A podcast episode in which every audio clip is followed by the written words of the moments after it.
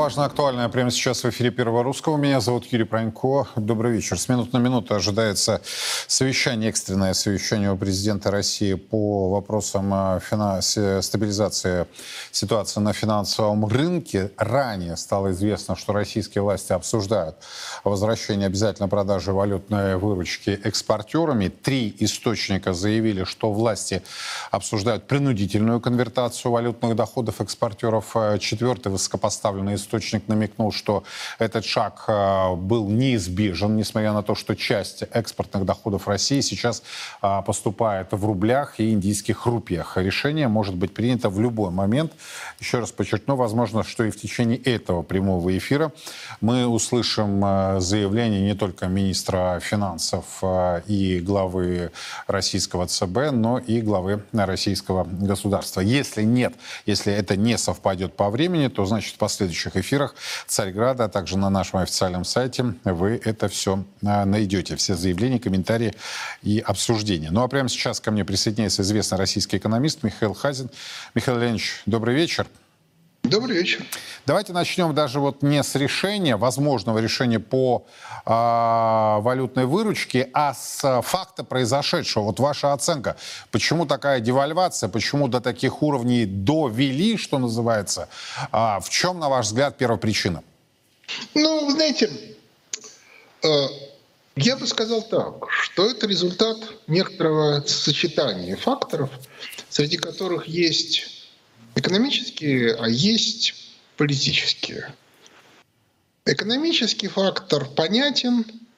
А, в стране экономический рост ни с того ни с сего начался, что вызвало на Западе некоторое удивление, а потом раздражение. Соответственно, было принято решение, что а, оптимальный вариант – это сделать кредит запредельно дорогим. Ну и была проделана некая операция. А что касается дальше, как бы, ну там был некий план, скорее всего, но вся проблема состоит в том, что эта ситуация довольно быстро зашла в политическое поле. У нас в стране. Не у них, а у нас. И в результате обсуждать ее с точки зрения экономики стало бессмысленно. Да, разные властные группировки между собой воюют, а, все понимают, что а, ну, в течение полутора месяцев будут происходить принципиально важные решения. Кто-то боится потерять контролируемые важные позиции в государственной власти, кто-то, наоборот, их хочет получить, но я просто не, не вижу возможности обсуждать, как бы, чем это все закончится. Одно очевидно, что с точки зрения экономической ситуация вышла из-под контроля. Да, но как бы это, по-моему, очевидно всем. Можем ли мы говорить, что это такой бунт части элиты? А, либеральной ли элиты, элиты, которая связана а, с Западом, а, с иными точками принятия решений, что ситуация, если я правильно вас услышал, если нет, поправьте, создана искусственно. Понимаете, в чем дело? Каждый раз, когда вы как бы рассматриваете какую-то ситуацию внутреннего кризиса, а это внутренний кризис, то вам нужно разобраться, какие под этим основания. Бывают основания объективные, бывают субъективные экономические. Ну, там захотелось организовать некий кризис для того, чтобы получить некие гешефты. И, наконец, бывают кризисы, которые связаны с политическими обстоятельствами. Я как экономист могу оценивать первые и вторые. Значит, объективных оснований для кризиса не было. А при этом, правда, было, было искажение статистики, направленное на то, чтобы показать, что основания для кризиса есть.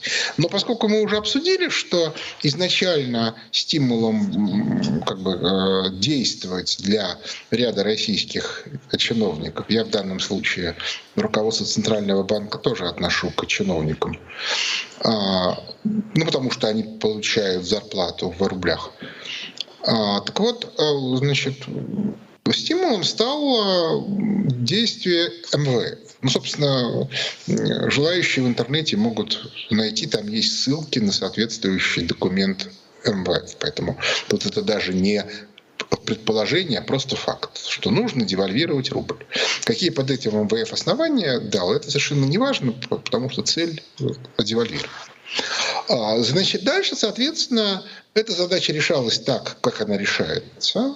В силу того, что объективных причин не было, это вызвало как бы вначале некоторые... Объективных причин не было. Вот это ключевой момент. Нет не было, да.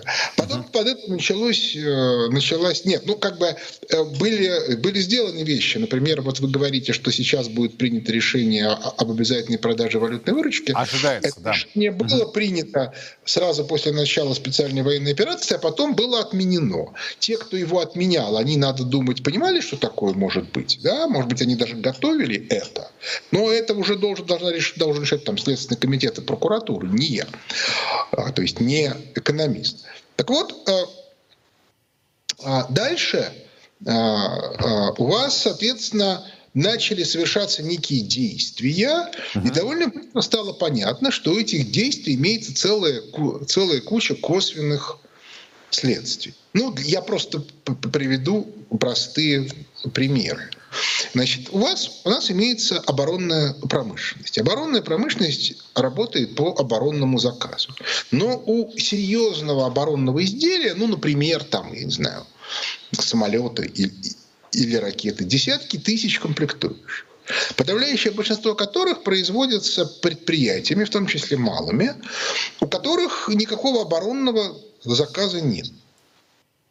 А, значит, дальше, как только растут цены, они немедленно объясняют своим контрагентам, то есть оборонщикам, что, ребята, цены растут. Оборонщики говорят, ребята, что вы делаете? Мы, тут это нельзя делать, потому что оборонный заказ фиксирован, а деньги в конце. Они говорят, вот именно, деньги будут в конце, и мы прекрасно понимаем, что этих денег не хватит на то, чтобы э, окупить наши затраты, которые в результате политики государства выросли. Поэтому одно из двух. Либо мы не будем делать затрат, либо нам рост этих затрат компенсируете. Оборонщики, естественно, немедленно бегут в Минфин, а Минфин говорит, вы что, это закон. Закон о бюджете. Им говорят, ребят, вы что, у вас в законе о бюджете написаны условия. Ну, то есть э, курс доллара, соответственно, масштаб инфляции. Или вы нам компенсируете, или мы, соответственно, на основании вот этого будем подавать в суд и, соответственно, отказываться от оборонного заказа. Закон он или не закон. Все. Ну, то есть кто-то есть... хочет сделать Минфин и правительство крайними? Нет, кто-то хочет сделать так, чтобы не было оборонного заказа. Вот это, вот это задача.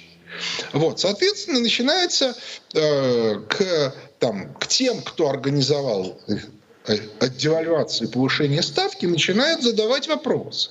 Ребята, а кто будет компенсировать? А вы зачем это сделали? Я могу вас уверить, им вообще в голову это не приходило. Может быть, это приходило в голову в МВФ. Но это мы не знаем. А те, которые сидят ну, вот в, в, в, в Минфине, так точно про это не знали по банальной причине. Вы мне простите, я работал с этими структурами э, Минфина. Антоша Силуанов был начальником отдела э, э, в департаменте, я, я, я не помню, как он назывался, который занимался макроэкономикой Минфиновским. Я тогда был начальником департамента в Министерстве экономики и работал с начальником соответствующего департамента Олегом Вьюгиным. А, соответственно, Антоша Силуанов у него был в департаменте начальником отдела. И, соответственно, я поэтому хорошо понимаю, как это все устроено. Михаил Владимирович, вы опасный человек. Вы их всех знаете. Силуанова, Набиулину еще задолго до того, как народ российский о них узнал. Ну что делать? Так вот, и в этой ситуации я прекрасно понимаю, что те, кто занимается макроэкономикой, вообще не знают, как вообще устроена оборонная отрасль, как устроен оборонный заказ. Нет, в Минфине есть люди, которые занимаются оборонным заказом, угу. но они не знают, как устроена макроэкономика. Они не понимают, что придется решать вот эти вопросы. И я могу вам сказать, что сегодня скажет президент. Он скажет, ребята, вот у меня в результате ваших игрищ цена оборонного заказа выросла на 30%. Ну или на 20%, ну неважно. Не я Существенно. Я понимаю. Да. да. Существенно выросла. Я даю вам, вот, пожалуйста, будьте любезны, по итогам э, совещания должны быть предложены меры, как, это, как это компенсировать. Либо откуда взять деньги, либо, соответственно, как уменьшить курс доллара, или, соответственно, принять решение, что оборонные предприятия, а также все предприятия, связанные контрактами с оборонными – имеют право получать кредит на условиях, которые были на начало 2023 э, года. Вперед. А банки обязаны выдавать им кредит по вот этим условиям. А если при этом банки будут нести убытки, то Центральный банк обязан им компенсировать эти убытки. Ну и так далее. Но вы понимаете, просто... какой вой-то поднимется? А вы, вот, знаете, вот я вот еще раз говорю, вот в этой ситуации президент это волновать не будет. Президент говорит, вы правительство, вы должны решить, вы эту ситуацию создали, вы должны ее решить. Вот сегодня у нас когда совещание закончится? 8 вечера? К 8 вечера вопрос должен быть решен. Точка. Документы, документы ко мне на подпись, ну или там подписанные вами, э, там 23.00 у меня на столе. Михаил Иванович, и вот э, чуть Знаете, позже я а, хочу... Юрий, угу. да, да, да. Юрий я, я, я позволю себе сказать, да? Вот э, я понимаю, да, что, что вот вот смотрите, да, что делать с ипотечниками, которые сейчас массово отказываются от взятия ипотеки, и а также ипотечникам, которые сейчас начнут отказываться от ипотек, которые они уже взяли. Что с ними делать, я не знаю. И более того, я могу вас уверить, что на уровне президента этот вопрос будет решаться когда-нибудь. А вот по вопросу оборонного заказа он будет решаться сегодня. Ну, просто потому, что иначе нельзя. Вот и все. Поэтому я-то как бы вот, вот в этом смысле, понимаете, в чем вся проблема? Дело в том, что есть-то у нас в этом году такой замечательный месяц – октябрь. Угу. И он будет ключевым для всего мира. Объясняю почему. Первое. В октябре месяце в России должна быть сформирована и публично озвучена а, картина мартовских выборов. Конфигурация мартовских выборов чтение этой статьи, где называются имена, ну, например, бывшего мэра Нью-Йорка Джулиани, а он был адвокатом а, Трампа, то там мафия, там мафия, там мафия на мафии. И а в, э, в этой же статье и в параллельных статьях, где гробят просто Трампа, на чем белый свет стоит, там уже прямым текстом говорится о том, что мафия обращалась, когда президентом был Трамп, и Правда, непонятно, чем закончилась эта беседа и была ли она вообще. Но это стиль сейчас американской прессы, кстати, не только либеральной. Вот э, у меня складывается такое впечатление, что они уже его не просто мочат. Слушайте, а... вот еще я угу. сейчас рассматриваю ситуацию как некоторый как бы абстрак, абстрактный эксперт по государственному управлению. Я понимаю, это должно быть сформулировано. Посадят, не посадят. Да? Я, кстати, не понял, Трамп пил кровь христианских младенцев, мусульманских младенцев или иудейских? младенцев. Ну, вполне возможно и последнее, потому что зять-то известный персонаж, поэтому что он ему поставляет кого-то? Ну, может быть. Значит, теперь дальше. Пункт третий. Соединенные Штаты Америки, скорее всего, уходят из Европы. К октябрю месяцу это мнение, эта позиция должна быть легализована и должна быть сформулирована э, конструкция, как будет выглядеть после этого Европа. Есть гипотеза, что Западной Европой будет управлять Лондон, а, вос, а, в, а в Восточной будет хаос, для чего и готовят Польшу, которая там должна устроить э, э, большую войнушку. А, ну, небольшую. Да, с точки зрения Восточной Европы большую, а с точки зрения мира небольшую. А если кто-то говорит, что Соединенные Штаты Америки уходить точно не будут, тогда вопрос, почему фонд Сороса вчера закрыл практически все программы по Евросоюзу. Я вам отвечаю, если США уходят, то понятно почему. Потому что Западную Европу будут пугать, как сказать, кровавым мордором, который будет наступать с востока, а, соответственно, в Восточной Европе будет хаос, и там никакие программы будут не нужны. А, ну и, наконец, Последнее, нужно разобраться, какая конфигурация будет на Ближнем Востоке, откуда американцы тоже уходят. Первоначальные прикидки были на конференции в Джиде, когда там две недели тому назад, а, а как бы окончательные должны быть к октябрю месяцу.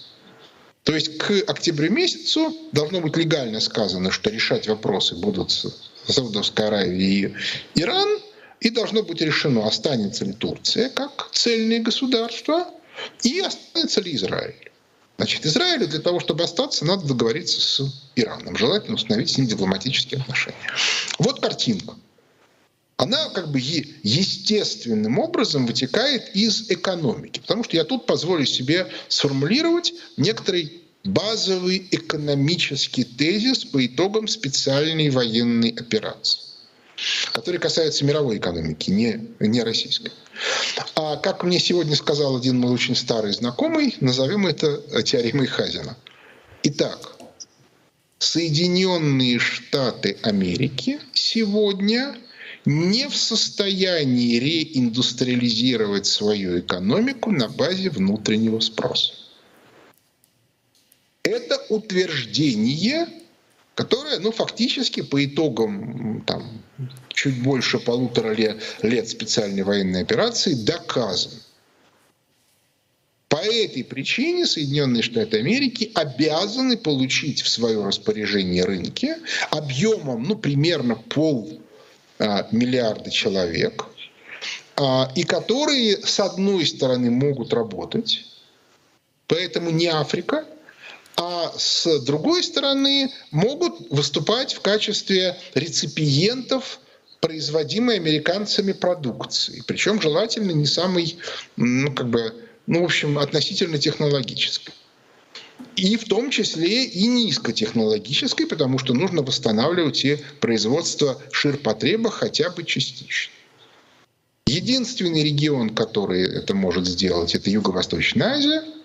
Значит, нужно начать войну с Китаем за Юго-Восточную Азию. Напомню, что, скажем, Генри Киссинджер об этом еще весной говорил, незадолго до своего столетнего юбилея.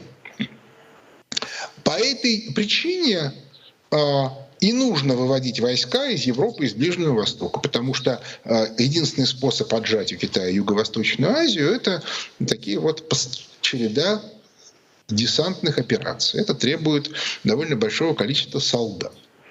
Вот картинка на сегодня. Она четкая и понятная. И вот теперь самое главное.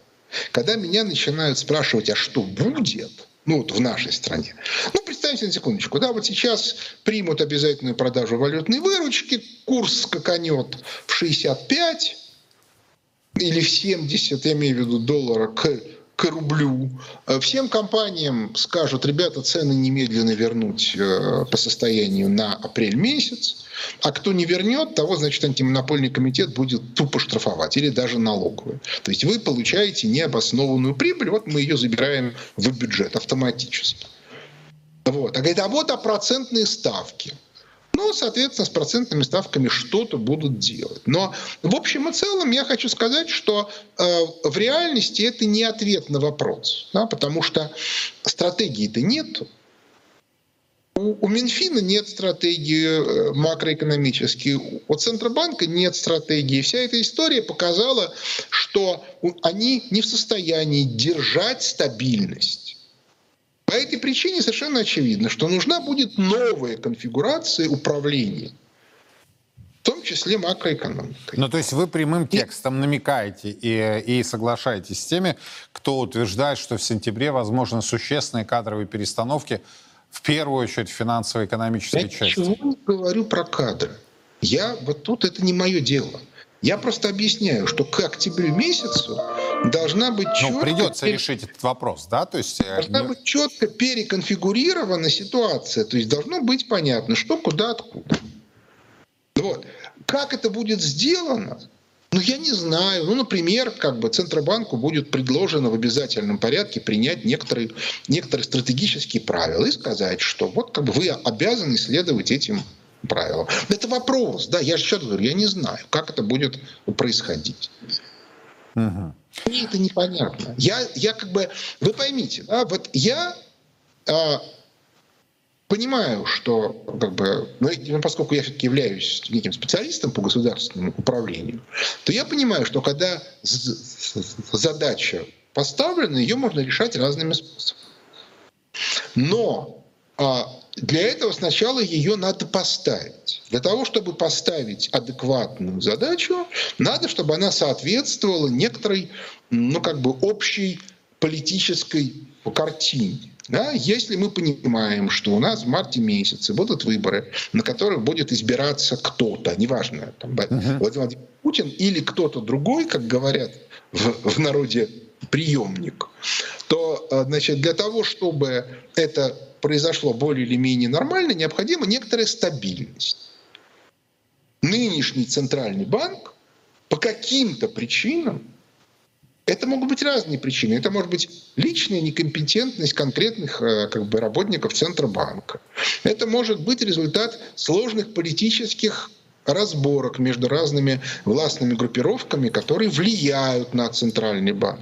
Это может быть результат конфликта между внутренними властными группировками и внешними властными группировками.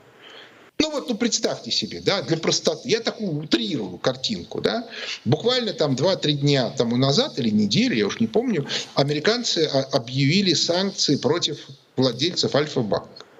Кто-то скажет, они уже не владельцы, но мы понимаем, да, что они, может быть, номинально не владельцы, а реально владельцы. Что существенно, а, ну как бы оказывает влияние на их ну, как бы желания и хотелки внутри страны. Вы хотите сказать, что руководство Альфа-банка никак не влияло на руководство Центрального банка? Как-то влияло.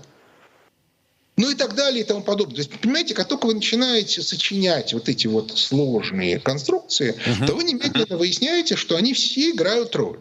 Ну, одни чуть, чуть, чуть, чуть больше, другие чуть меньше. Как человек, который все-таки как бы разбирается в, в, в кредитно-денежной политике, это уж просто профессия, да, я, это, я, я просто понимаю, как это устроено. В отличие, кстати, от некоторых чиновников Центрального банка.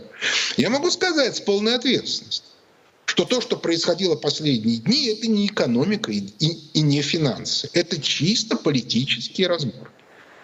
А вот политические разборки – это дело политологов. По этой причине я вчера в передаче экономика по-русски, которая у меня каждый вторник, когда я в Москве, я пытался обсудить эту тему, но он довольно четко, прямым, фактически прямым текстом сказал, что эта тема в настоящий момент обсуждению не подлежит. Вот так. И поэтому молчат все. Я, собственно, ему молчат вопрос Молчат все, я согласен. Передача началась с того, что я задал вопрос, почему люди, которые Бог с ними, с чиновниками, да, почему молчит Силуанов, почему молчит Белоусов – Почему молчит Набиулина? Она молчит. Почему, почему молчит Набиулина? Где пресс-служба Центрального банка? Единственный, кто выступил, это Орешкин, но, но его выступление выглядело, мягко говоря, странным. Ну, то есть, э, как бы те, Но кто... он раскритиковал э, денежно-кредитную политику ЦБ. Странным выглядит, да, странно. То есть, товарищ Орешкин, вы определитесь, или крестик снимите, или трусы наденьте. Или вы как бы поддерживаете ваших друзей Набиулина, Силуанова и компания, или скажите, что вы от них отмежевываетесь и начните их критика критиковать. А вот так вот нехорошо. Вот. Но это бог с ним, да, это опять-таки. Это... Но почему молчат там лидеры фракций в Госдуме? Почему молчат а, а, лидеры партий, в том числе и не думских? В конце концов, почему молчит вице-премьер по строительству? У него сейчас количество продаваемых квартир резко упадет. Почему он молчит? Ну, Хуснулин где? Ау. А это потянет за собой еще и долговой рынок. Мы с вами прекрасно это ну, понимаем. Там много чего. Ну вот смотрите, да, вот я просто приведу пример, да, абсолютно вообще не про это. Тут недавно произошел переход объединенной судостроительной компании под руководство ВТБ. Давайте смотреть прямо. Объединенные судостроительные компании – это стратегический актив. Банк не умеет управлять стратегическими активами. То есть он взял на себя предприятие, обремененное долгами, которые долги черти откуда. Обращаю ваше внимание, кстати, на любопытную вещь. Угу. Кто предложил передать ВТБ? Предложил? Мантуров. А кто руководил отраслью до этого непосредственно 15 лет? Мантуров. То есть фактически предложение звучало так. Я, Мантуров, провалил всю работу, показал свою полную тотальную некомпетентность, и поэтому сейчас предлагаю отдать банку ВТБ, который просто в силу своей специализации убьет судостроительную отрасль России окончательно. Ну, просто потому, что банк не занимается стратегическими проектами. Это не его дело. Значит, убьет. Немедленно возникает вопрос, а почему по этому поводу нет скандала? Нам что, э, не нужны корабли, в том числе военные? Ну, ну объясните мне, вы, вы что хотите сказать, что Мантров более эффективен, чем Набиулина? Ну вот из, из, из того, что происходит, я этого не вижу. Да, это яркий такой пример. Э, ну, может быть, приватизацию сказать, готовят. Что Мантур – это тоже представители одной из властных группировок, которые его защищают. И по этой причине логика такая. Либо эта группировка должна уйти, ну, или, или резко ослабиться – или, соответственно, там судостроения у нас в стране не будет. А может, еще чего не будет. Потому что если Мантуров продемонстрировал полную беспомощность в судостроении, может, он и в другом тоже продемонстрирует соответствующую беспомощность. То есть это вот реальная э, проблема. То распределение элитное, которое сложилось в нашей стране по итогам приватизации, uh-huh. оно окончательно сложилось не в 90-е годы, а где-то, ну, там, году так к десятым. Вот, так, вот оказывается, что оно не способно не обеспечить нам ст- стабильность, в том числе макроэкономическую, не обеспечить нам экономический рост. Так Значит, получается, что вот эти события еще и привели к тому, что и парламент вне зависимости от палаты, хоть верхняя, хоть нижняя, хотя нижняя в большей степени отвечает, и может вызвать э, главу ЦБ на ковер в буквальном смысле на внеочередное заседание, они тоже испарились. И вот за это лето, Михаил Леонидович, это второй раз, небезызвестные события июня, когда они по меткому высказыванию президента Лукашенко в большинстве своем оказались под веником.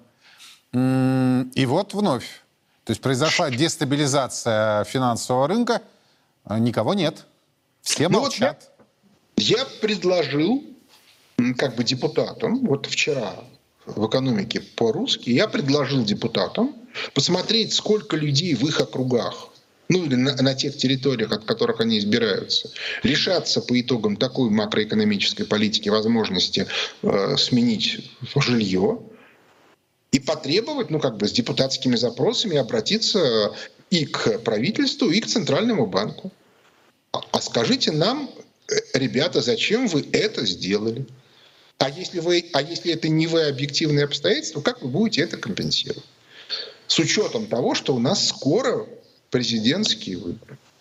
А эти, они могут еще и запустить параллельно, ну, например, парламентское расследование. Я понимаю, что звучит фантастически, но тем не менее, Михаил Ильич, на этой, а, точнее, на минувшей деловой неделе прошла информация о закрытой встрече в ЦБ с некими представителями неких, как это у нас всегда бывает, да, а, все в узких кругах имена знают, но никто ничего не озвучивает, а, брокерских контор и банков, которых ни много ни мало чиновники ЦБ обвинили в незаконных операциях и схемах по выводу денежных средств страны в интересах компаний из недружественных стран. Одним словом, там такой конгломерат. И, более того, значит, прошла информация, что ЦБ им пригрозил возможным отзывом лицензии. И все, и тема спущена на тормозах. Вот на ваш взгляд, это попытка подстелить соломинку под возможными будущими разборками? Это реальное, ну, я не знаю, преступление? Возможно, да. Но тогда я не задаю вопрос э, в этой конфигурации, потому что это ответственность прокуратуры, следственного, э, госбезопасности и остальное. Но такая встреча была.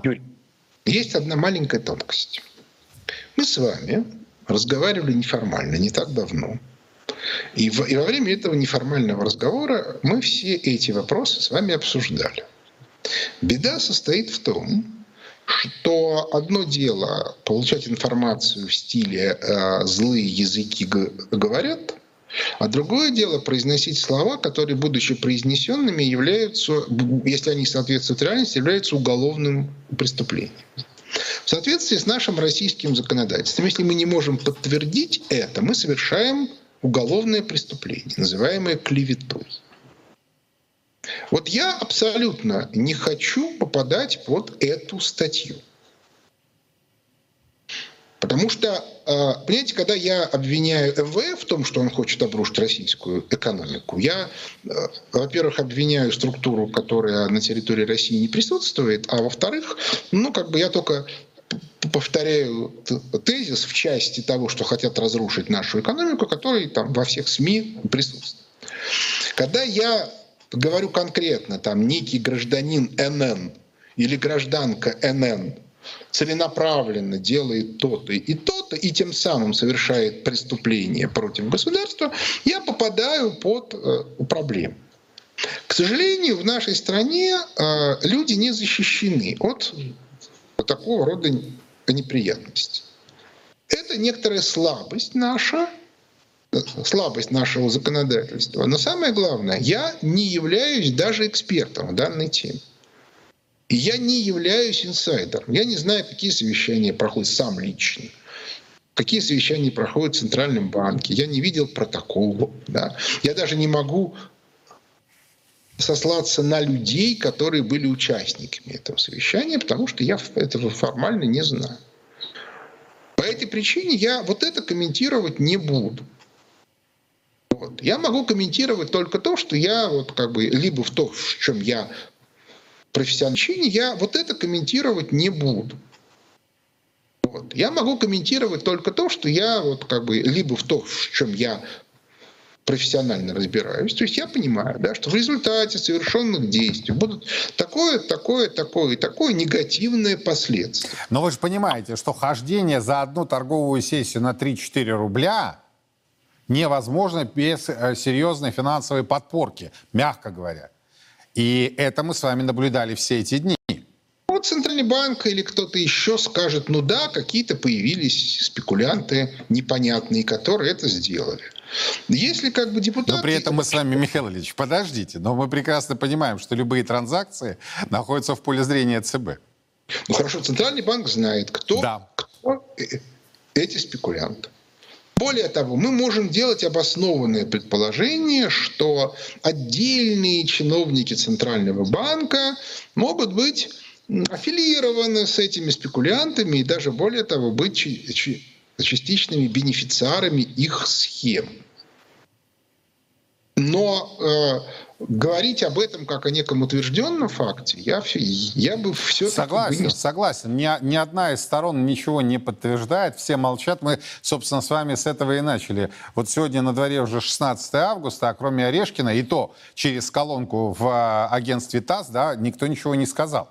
Никто ну, не вот вышел смотри, и не произнес. Я, Но, я да. же вам объяснил, почему они все молчат.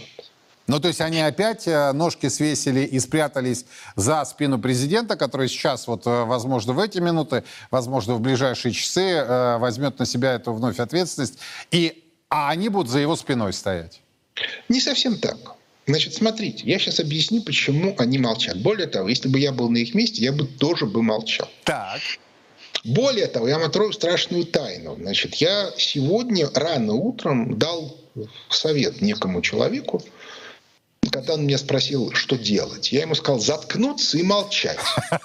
Это самый ценный совет во всех этой истории. То есть это было, э, вру, это было не сегодня, это было вчера утром. Михаил Ильич, это чиновник? Это вчера утром. Это чиновник? Чиновник, чиновник. Чиновник. Это, это было вчера утром. Вот, а, значит, не сегодня, я просто у меня уже. Угу. Вот, значит, а, по, по вполне понятной причине. Я уже говорил, что вся эта ситуация вылезла из профессиональной сферы и залезла в сферу политическую. А, политическую.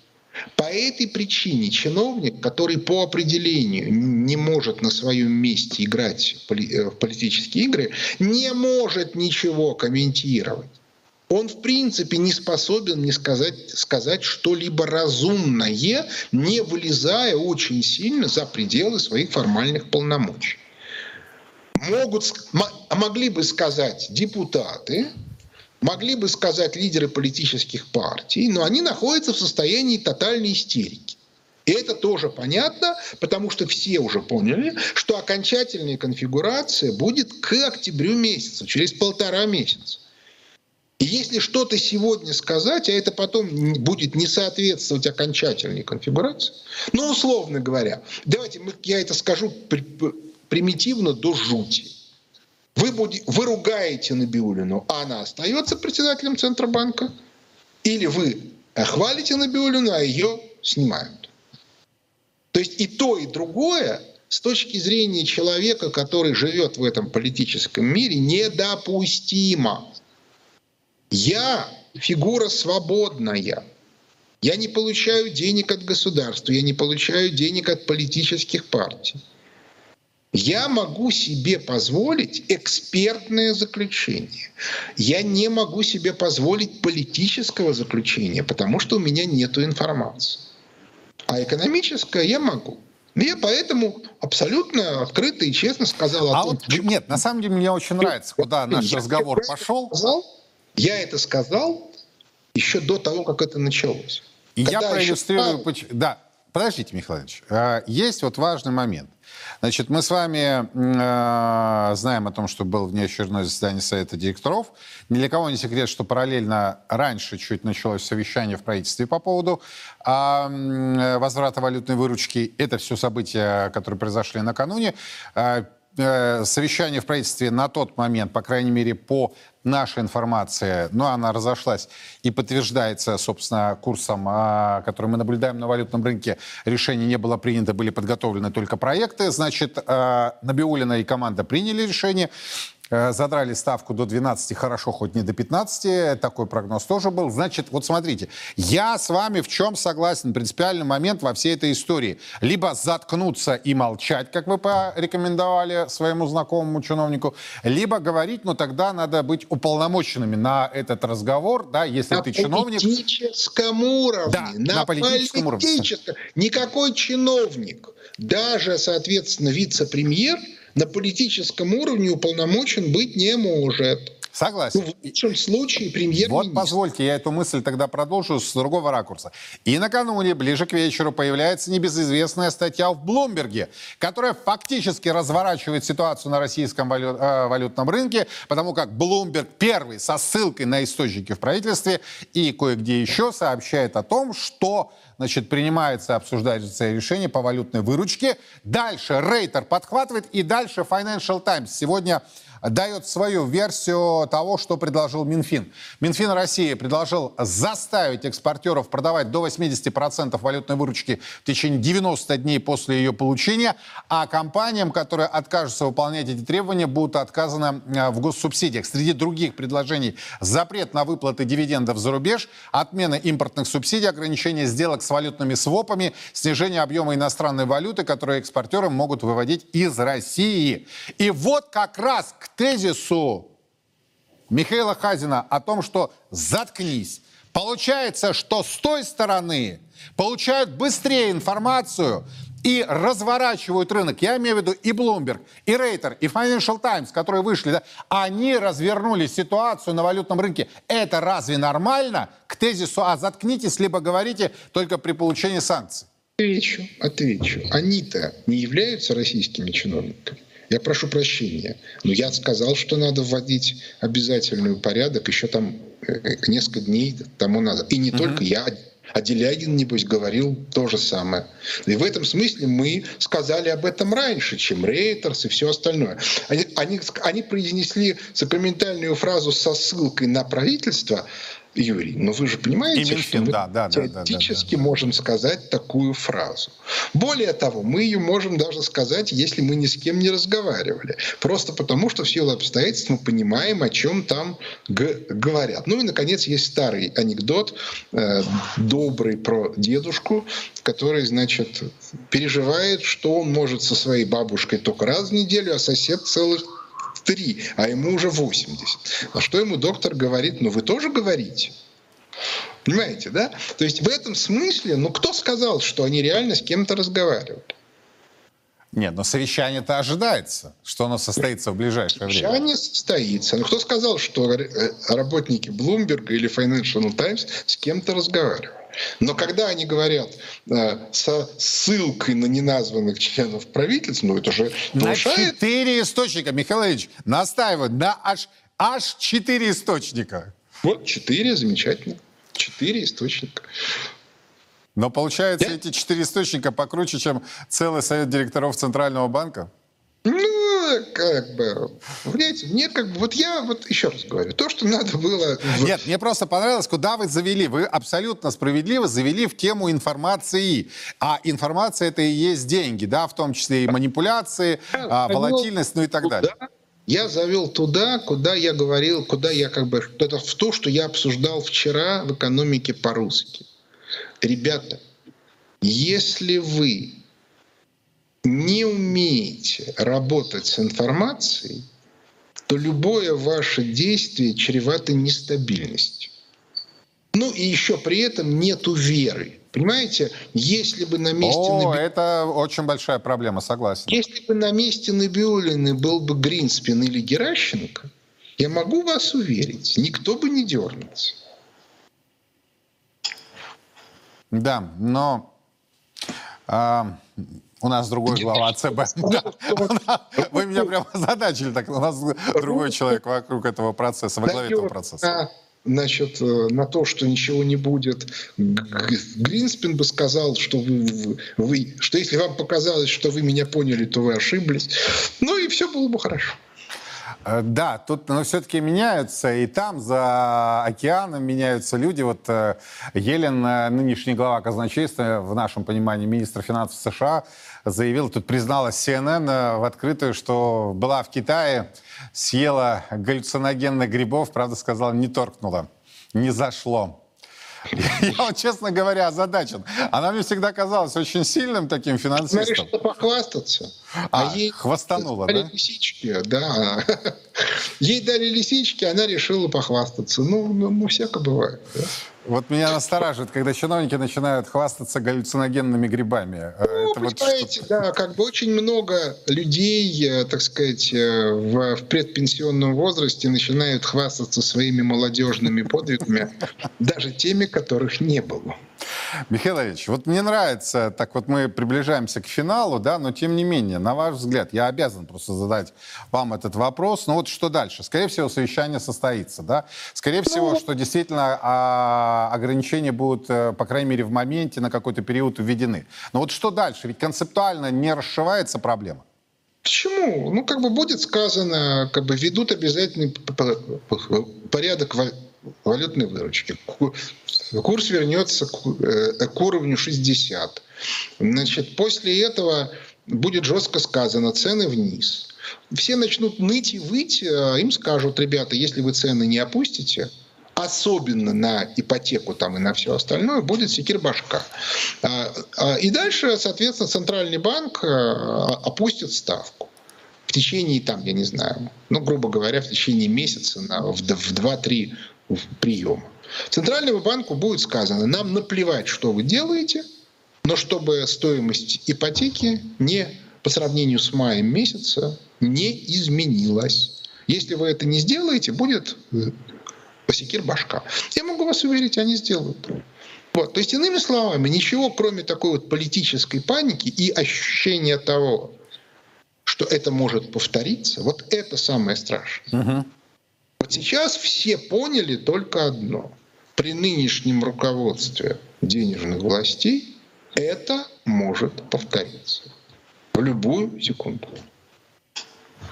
Да, как-то не очень обнадеживает, хотя э, э, надежда, как известно, она умирает последняя. А если этого не будет сделано, вот что дальше? Ну, тогда это будет сделано к октябрю месяцу. К октябрю месяцу это автоматически должно быть сделано. Ну, потому что в рамках конфигурации, да, как бы, которая будет по всему миру, будут происходить принципиальные изменения. И как бы либо надо этим изменениям соответствовать, либо, соответственно, ты будешь непонятно кто. Но ответьте мне, на ваш взгляд, на такой вопрос. Все-таки Трампа посадят? Посадят в тюрьму или посадят в Белый дом? На ваш взгляд. Ну, откуда, откуда же я знаю? Мне это не... Более того, не исключено, что его сначала посадят в тюрьму, а потом посадят в Белый дом. А потом пересадят Я могу вам сказать, в чем я уверен. Я практически уверен, что Соединенные Штаты Америки начнут череду региональных конфликтов с Китаем в Юго-Восточной Азии. Я практически уверен, что они уйдут из Европы. Я практически уверен, что они а, уйдут с Ближнего Востока. Ну, потому что уже есть симптоматика очень серьезная. Вот в этом я уверен. Но это как бы, э, как бы стратегические, экономические выводы. А, значит, если это будет происходить, то практически неизбежно резкое ослабление э, и э, ФРС, и соответственно, МВФ, ну, вообще как бы всех Бреттон-Вудских институтов. Кстати, я хочу сказать, что логика о том, что Россия выйдет из, э, из Бреттон-Вудских соглашений так или иначе, де-факто или э, даже юридически, да, это уже есть. Я объясню почему. Потому что проект цифровых валют – это проект контроля за валютным обращением со стороны Банка международных расчетов. Потому что протокол цифровых валют у всех одинаков, у всех стран, и он прозрачен для Банка международных расчетов в Цюрихе. Это не я сказал, это сказал профессор Катасон. То есть, иными словами, центр контроля из э, Вашингтона перемещается в Цюрих. Ну, там дальше можно спорить, кто контролирует Банк международных э, э, расчетов. А вот. Но вот это вот картинка. Да. Но это тема другого разговора. Да. Михаил Иванович, спасибо большое, что нашли время и приняли участие в нашем разговоре. Известный российский экономист э, Михаил Хазин здесь сейчас со мной в студии, точнее, в нашем эфире э, прямого эфира Первого Русского. Ну, вы знаете, э, я надеялся, что вот совещание, о котором сегодня все активно так пишут, в первую очередь Financial Times, меня вообще забавляет вот эта ситуация, да? У нас все сливы идут э, через э, иностранные медиа недружественных стран. А, при этом они ссылаются там на источники в правительстве, в Минфине, в российском ЦБ и так далее. И ладно, если бы это была просто информация, да, э, к размышлению, а эта информация реально разворачивает рынок. Реально разворачивает рынок. То есть вот разворот по рублю а, в паре рубль-доллар, рубль-евро начался вчера. С, я только закончил эфир, а, тут же мне пришла эта статья Блумберга. И, и все, и пошел разворот. Сегодня Рейтер, Financial Times. Financial Times открытым текстом, сейчас это коммерсант уже тоже перепечатал, значит, все вот экстренное совещание в такой формулировке у президента встречаемся, значит, обсуждаем а, вопросы репатриации валютной выручки. При этом, кстати, вот буквально недавно кто-то же подготовил эти документы и принес на подпись. А, а репатриация-то была полностью обнулена, валютный контроль был обнулен, автографы чиновников-то известный кто визировал перед тем, как это попало на самый высокий стол. И вот такая анекдотичная ситуация сложилась. То есть надо тогда дезавуировать это решение. А чтобы дезавуировать решение главы государства, вообще-то надо найти тех, кто его предложил. Но э, вот э, то, о чем мы сейчас в предположительном варианте говорим, я надеюсь, э, обретет некие очертания в ближайшее время, может, ближайшие часы, может быть, ближайшие дни, э, может быть, до конца этой деловой недели. Но э, достаточно оказалось трех публикаций, чтобы э, рубль э, в паре с долларом э, был на уровне 94,66, это я прям в онлайне вам смотрю на торговый терминал, а пара рубль-евро 103,30. 103 вот так. Я убежден, во всей этой истории больше подводных камней, о которых мы узнаем, наверное, лет так через 5, 10, 15, 20, 30. Что реально происходило в августе, точнее так, в июле-августе 2023 года. Чьи уши слонячие были на валютном рынке. А может быть, может быть, это был кто-то иной? Об этом мы узнаем обязательно, но чуть позже. Мы продолжаем следить за развитием ситуации здесь, в России, за ее пределами. Все подробности в наших эфирах, а также на официальном сайте Царьграда. На сегодня это все. Меня зовут Юрий Пронько. Хорошего семейного вечера. До завтра. Во все времена и во всех войнах русские люди молились о победах наших бойцов их небесному покровителю, Георгию Победоносцу. В 100 городах 89 регионов России пройдет всероссийский молебен святому великомученику Георгию Победоносцу. Каждый сможет поклониться его мощам и попросить святого о помощи. Нет сомнений, молитвами Георгия Победоносца Господь защитит наших воинов и дарует нам новую, великую победу. Андрей Пинчук, первый министр госбезопасности Донецкой Народной Республики, герой ДНР, полковник запаса, доктор политических наук. Честно о спецоперации. Говорим, о чем другие молчат. Сила в правде. И только так победим.